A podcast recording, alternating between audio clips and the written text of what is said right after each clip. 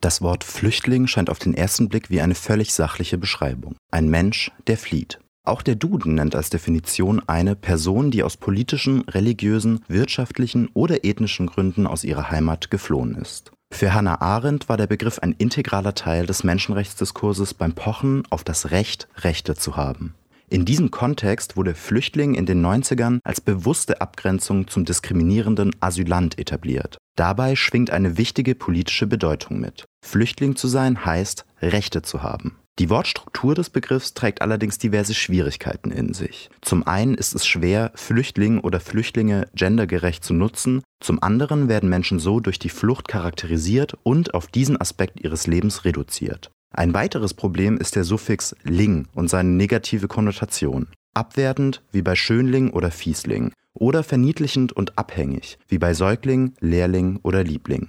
Auf diese kritischen Aspekte des Wortes wies auch die Gesellschaft für deutsche Sprache hin, als sie 2015 Flüchtlinge zum Wort des Jahres ernannte.